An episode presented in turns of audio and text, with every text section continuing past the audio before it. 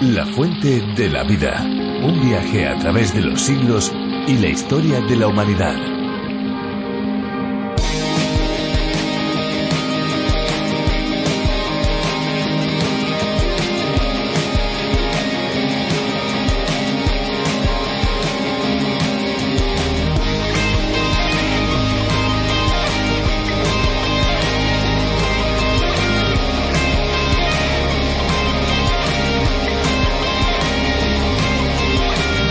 El aguacate es fruta y verdura a la vez, un sabor exquisito y suave, podríamos decir algo similar a la avellana y con una consistencia tierna y cremosa que permiten su combinación con cualquier otro alimento. El aguacatero es un árbol de hoja perenne y procede originariamente de las zonas tropicales y subtropicales centroamericanas.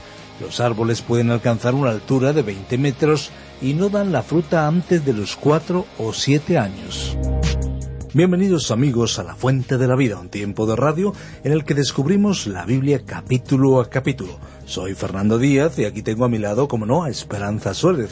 Pues sí, hola Fernando, ¿qué tal? Hola amigos, qué bueno tener su compañía en este tiempo de estudio, en este tiempo de reflexión, en este tiempo podríamos decir de aprendizaje, en el que no faltan las curiosidades y por supuesto la buena música. Eso es, son los ingredientes de un programa diferente donde el agua es protagonista, pero sobre todo el agua de la vida. La Fuente de la Vida es la adaptación para España de A través de la Biblia. Esta labor es realizada por Virgilio Bagnoni, encargado de la traducción y adaptación para España de este viaje trepidante por el libro de los libros, más de 1.300 acercamientos en nuestro tren de la Biblia comparada en las 66 estaciones de cada libro. La Fuente de la Vida, este es el título, es un espacio cuyo nombre original es A través de la Biblia del teólogo John Vernon Magee. A través de la Biblia es el nombre de la versión tan conocida en el ambiente hispanoamericano, pero ahora también en la versión para España y más allá a través de la fuente de la vida. Son más de 80 países que disfrutan de estos programas visite lafuentedelavida.com donde encontrarán más información detallada. Visite también nuestra página y allí encontrarán recursos muy útiles que les pueden ayudar al mismo tiempo que escuchan el programa. Y ahora sí, ya nos toca pasar a la exposición bíblica, pero antes vamos a escuchar una canción que esperamos sea de su agrado. Agradecemos a los músicos que contribuyen con su aportación musical. Estamos preparados, listos, adelante con la música.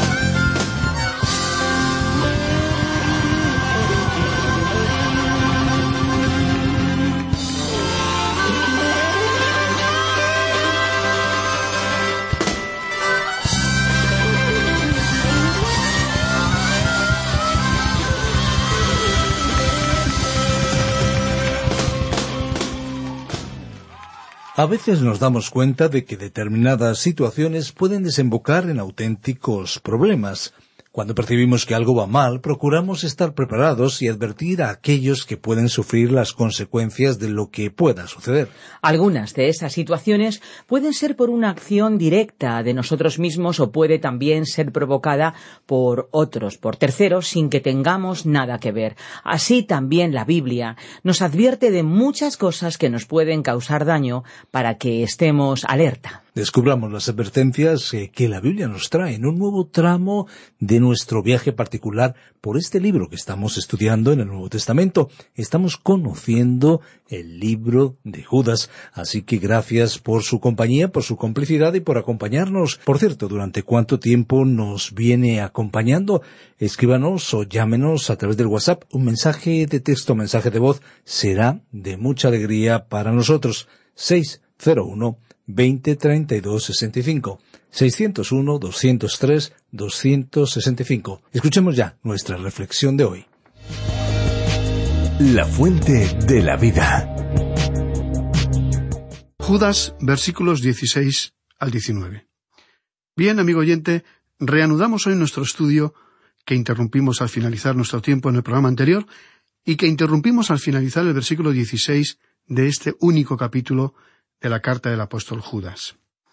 Hablando del versículo 16, comentamos las cinco señales de identificación de los apóstatas. En primer lugar, el apóstol nos dijo que eran murmuradores, lo cual significaba que andaban murmurando quejas. No se trataba de expresiones abiertas o públicas de insatisfacción, sino de opiniones contra Dios pronunciadas en voz baja.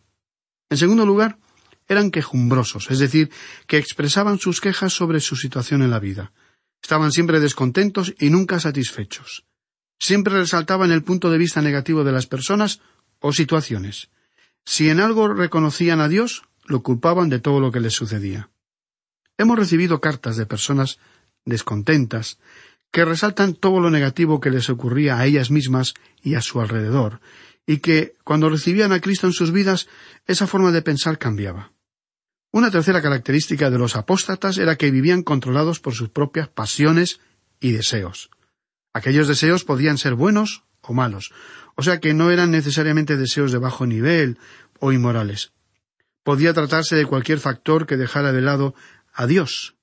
Y en esa condición, aun haciendo cosas buenas, en las cuales había una cierta medida de satisfacción, quedaba en ellos una insatisfacción o descontento interior. Después, en quinto lugar, continuó diciendo Judas que su boca hablaba cosas infladas. Se expresaban sin moderación y con arrogancia. Sus palabras formaban un lenguaje extravagante, con elementos efervescentes que pronto se apagaban, o como la espuma que pronto va desapareciendo y que no dejan ningún contenido. Y finalizó el versículo 16 diciendo adulando a las personas para sacar provecho. Eran las personas que se presentaban para aplaudir a los demás, pronunciando valoraciones positivas o elogiosas que no eran ciertas, porque procuraban quedar bien con quienes les pudieran proporcionar algún provecho, alguna ventaja, o para promocionarse a sí mismos.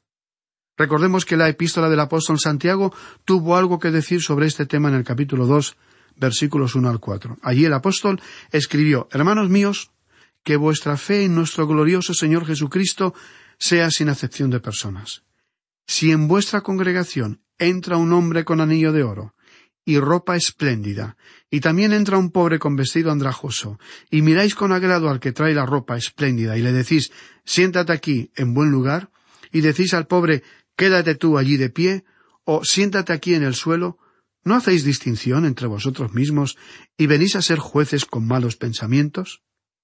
Así que lograr la admiración de otras personas con el propósito de obtener algunos favores o ventajas de esa relación es como mirar a esas personas y utilizarlas para promocionarse a uno mismo en vez de recurrir a Dios para dicha promoción, lo cual evidencia una falta de relación con Dios y en consecuencia es algo que Él condena porque implica una señal de apostasía.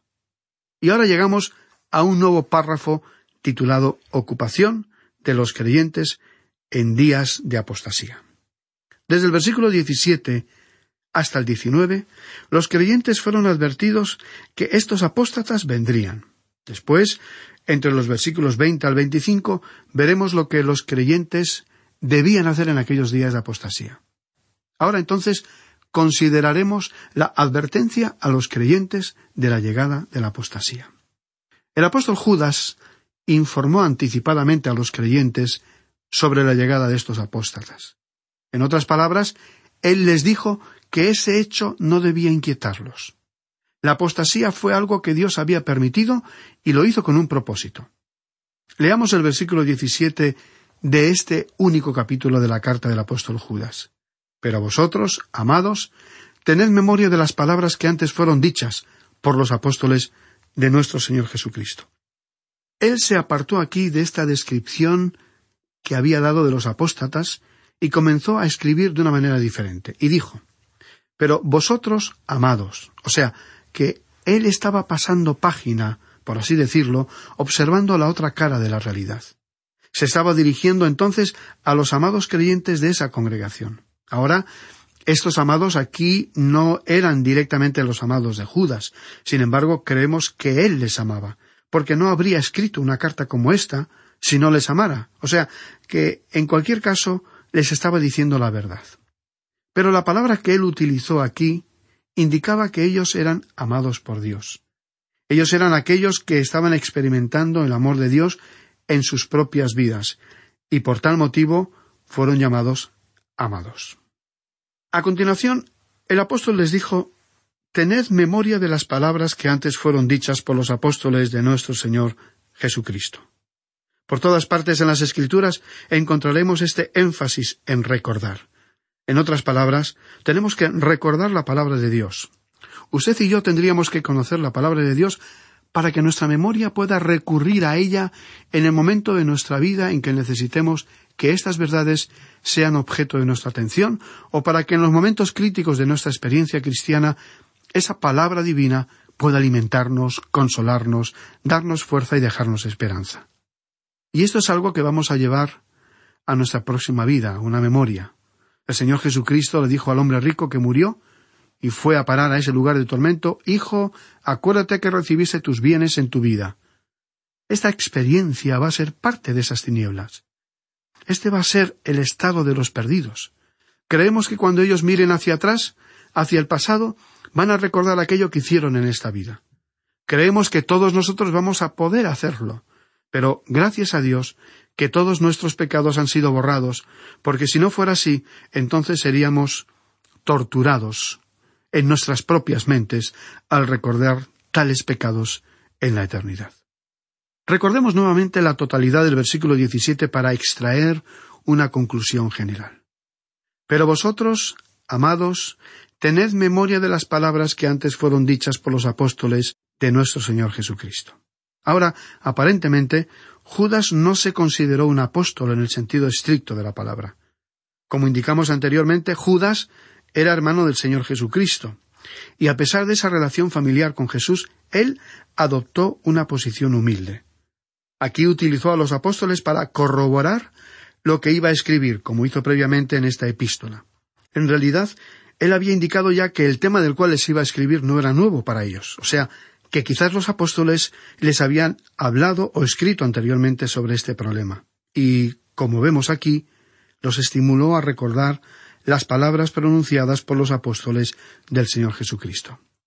Y antes de finalizar esta epístola veremos que es sumamente esencial e importante conocer lo que dice la palabra de Dios, que se dirige hacia todas las circunstancias y situaciones de nuestra vida. No podemos entender cómo alguien puede permanecer fiel a Dios en esta tierra sin tropezar y caer, a menos que tenga un conocimiento de la palabra de Dios. Hemos visto tropezar y caer a muchos hombres y mujeres en su vida cristiana, y podemos atribuir, en cada caso que conocemos de fracaso, una falta de conocimiento de la palabra de Dios. Cuán importante es saber lo que esta palabra tiene que decir ante tantas y complejas situaciones y ante los variables estados de ánimo que vivimos.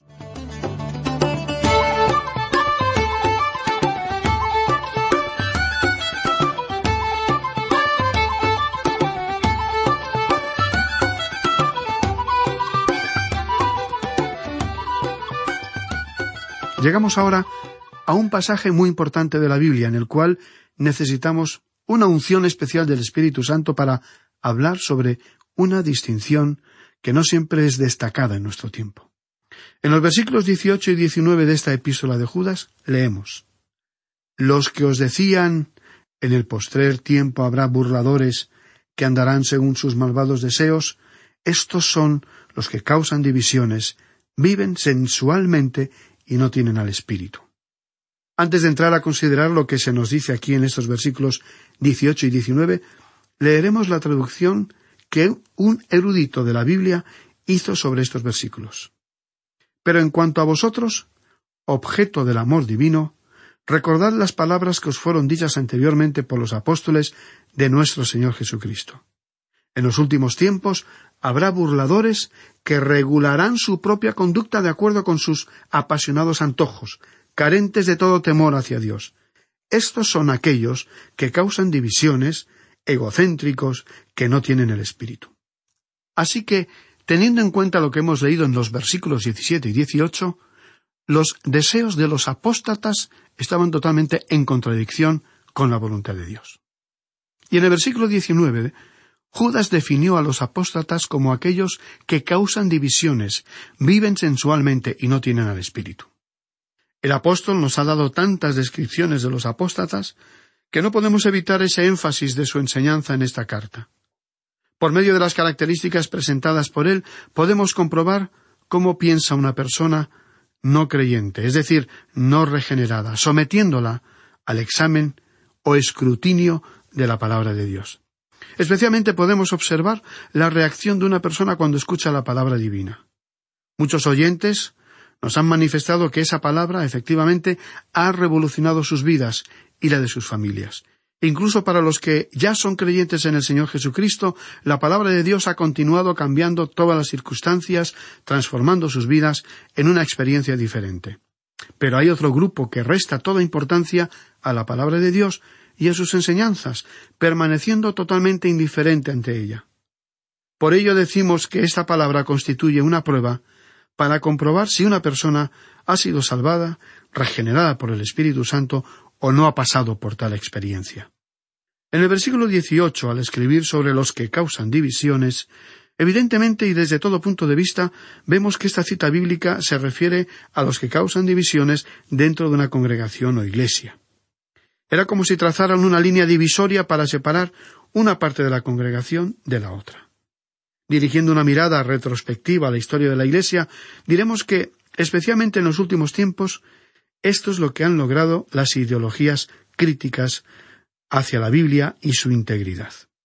Los críticos han sembrado dudas y han logrado introducir esa tendencia divisiva en grandes grupos de congregaciones de la Iglesia. En realidad, en un principio, los credos de todos los grupos cristianos estaban bíblicamente fundamentados, y los que se adhieren a esos principios son llamados conservadores. Tales credos diferían solo en algunos puntos de menor importancia, aunque no existía ninguna diferencia en la aceptación general de las doctrinas básicas de la fe cristiana.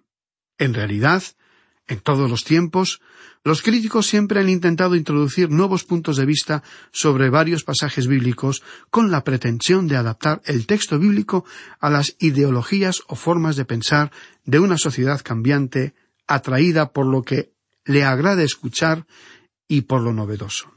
Pero estas personas, en contra de lo que alguien pudiera pensar, en lugar de ser tolerantes y comprensivas con aquellos que mantienen la integridad de las Sagradas Escrituras, son personas estrechas de miras y dogmáticas. Además, presentan bastante mordacidad, agresividad y mantienen una casi permanente línea de ataque contra toda opinión que ellas consideran demasiado apegada al respecto por el texto bíblico, o que consideren que puede ofender la sensibilidad de las personas de nuestro tiempo. Ahora, el versículo 18 habla sobre aquellos que viven sensualmente. La palabra griega para sensual es suchikos, de la cual proviene la palabra psicología. Al hablar de los que son sensuales, se estaba refiriendo a personas cuyas vidas están centradas en sí mismas, en su propio yo. Es una forma egoísta de vivir, en la cual el individuo pasa a ser sumamente importante. Es una postura natural en el sentido en que proviene de la naturaleza humana misma, Es la vida de la persona no salva, es decir, no regenerada por el Espíritu de Dios, o sea, que no ha experimentado un nuevo nacimiento espiritual. Ahora, citaremos también una declaración que hizo el erudito Alford, que dijo, el espíritu, o sea, psuke, es el centro del ser personal, del yo de cada individuo. Se encuentra unido en cada individuo al espíritu, la parte más elevada del hombre, y al cuerpo, la parte más baja del hombre. Es extraída hacia arriba por el uno y hacia abajo por el otro. Nos referimos a aquellos que se entregan a sus apetitos más bajos, o sea, sárquicos, es decir, carnales. Aquel que por medio de la comunión de su espíritu con el Espíritu de Dios se entrega o busca las cosas más elevadas de su ser, está controlado por los objetivos más elevados de su ser, y esa es una persona espiritual. Por otra parte, el hombre natural, aquel que piensa solamente en sí mismo y en sus propios intereses, ya sean estos materiales o intelectuales, es una persona sensual. Es el ser egoísta cuyo espíritu ha sido destruido y degradado a una permanente subordinación a su alma. Hasta aquí la cita. El ser humano natural, sensual, es un individuo orgulloso, que en muchas ocasiones se comporta como un animal. Anhela obtener todo lo que desea, todos los medios materiales que pueda, y todos los favores y el prestigio que intente adquirir. Esta puede ser una descripción de muchas personas en la actualidad. Al finalizar el versículo 19, el apóstol escribió y no tienen al Espíritu. Los apóstatas no tenían al Espíritu Santo, es decir, que no estaban habitados por el Espíritu de Dios.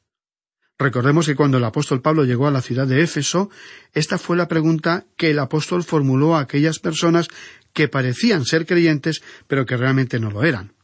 ¿Recibisteis el Espíritu Santo cuando creísteis? Y le respondieron que ni siquiera se habían enterado de la existencia del Espíritu Santo. Habían escuchado acerca del bautismo que practicaba Juan el Bautista, pero no habían recibido ninguna enseñanza sobre la muerte y resurrección de Jesús. Cuando Pablo les impartió esa enseñanza, entonces aceptaron al Señor Jesucristo y recibieron el Espíritu Santo, como podemos leer en el libro de los Hechos, capítulo 19, versículos 1 al 7. Tenemos que entender al ser humano como un ser tripartito, es decir, que tiene una triple naturaleza. En la primera carta a los tesalonicenses, capítulo 5, versículo 23, leemos que el mismo Dios de paz os santifique por completo, y todo vuestro ser, espíritu, alma y cuerpo, sea guardado irreprochable para la venida de nuestro Señor Jesucristo. Así que el ser humano tiene un cuerpo, un alma y un espíritu. Si usted lee atentamente el relato de la creación del hombre en el libro del Génesis, encontrará que físicamente fue formado del polvo de la tierra. Hay unos quince elementos del barro incluidos en nuestros cuerpos.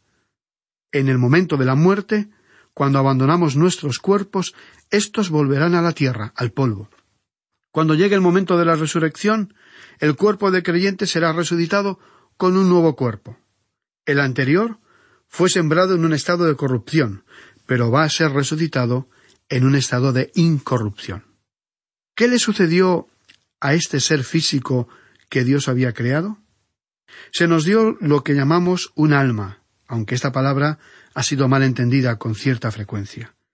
A ese ser le dio una parte psicológica, es decir, esa parte que lo dirige a su acercamiento al universo físico.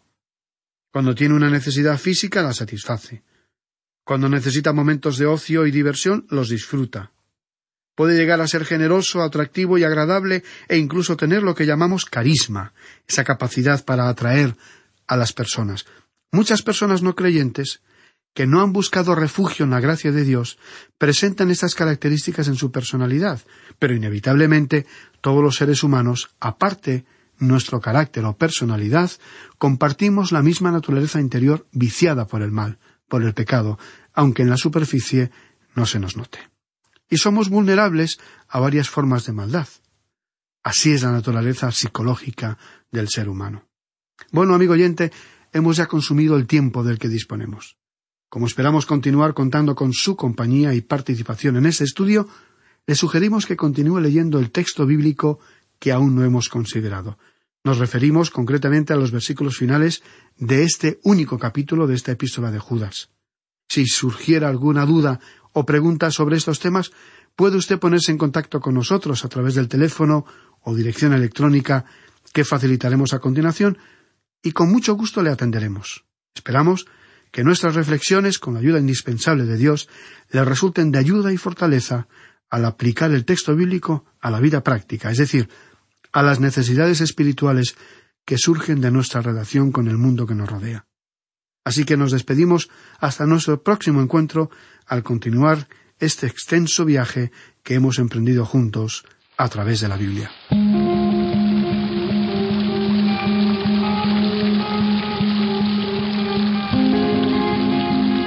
Pues hasta aquí hemos llegado por hoy, por supuesto, porque la fuente de la vida es un viaje de largo recorrido.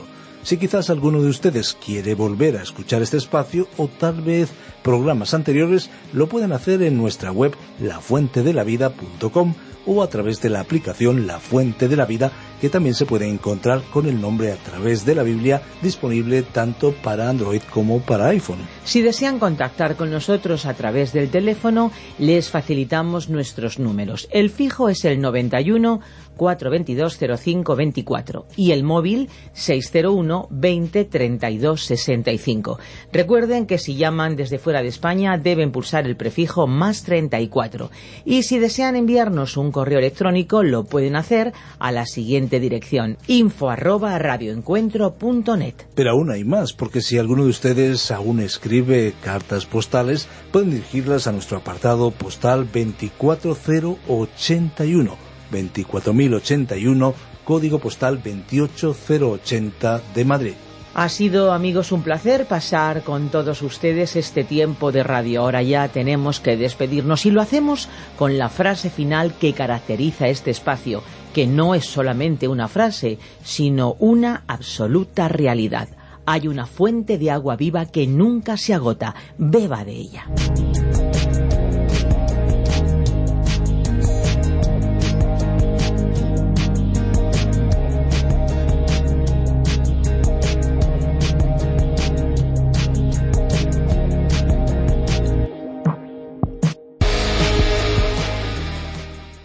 Este ha sido un programa de Radio Transmundial producido por Radio Encuentro, Radio Cadena de Vida.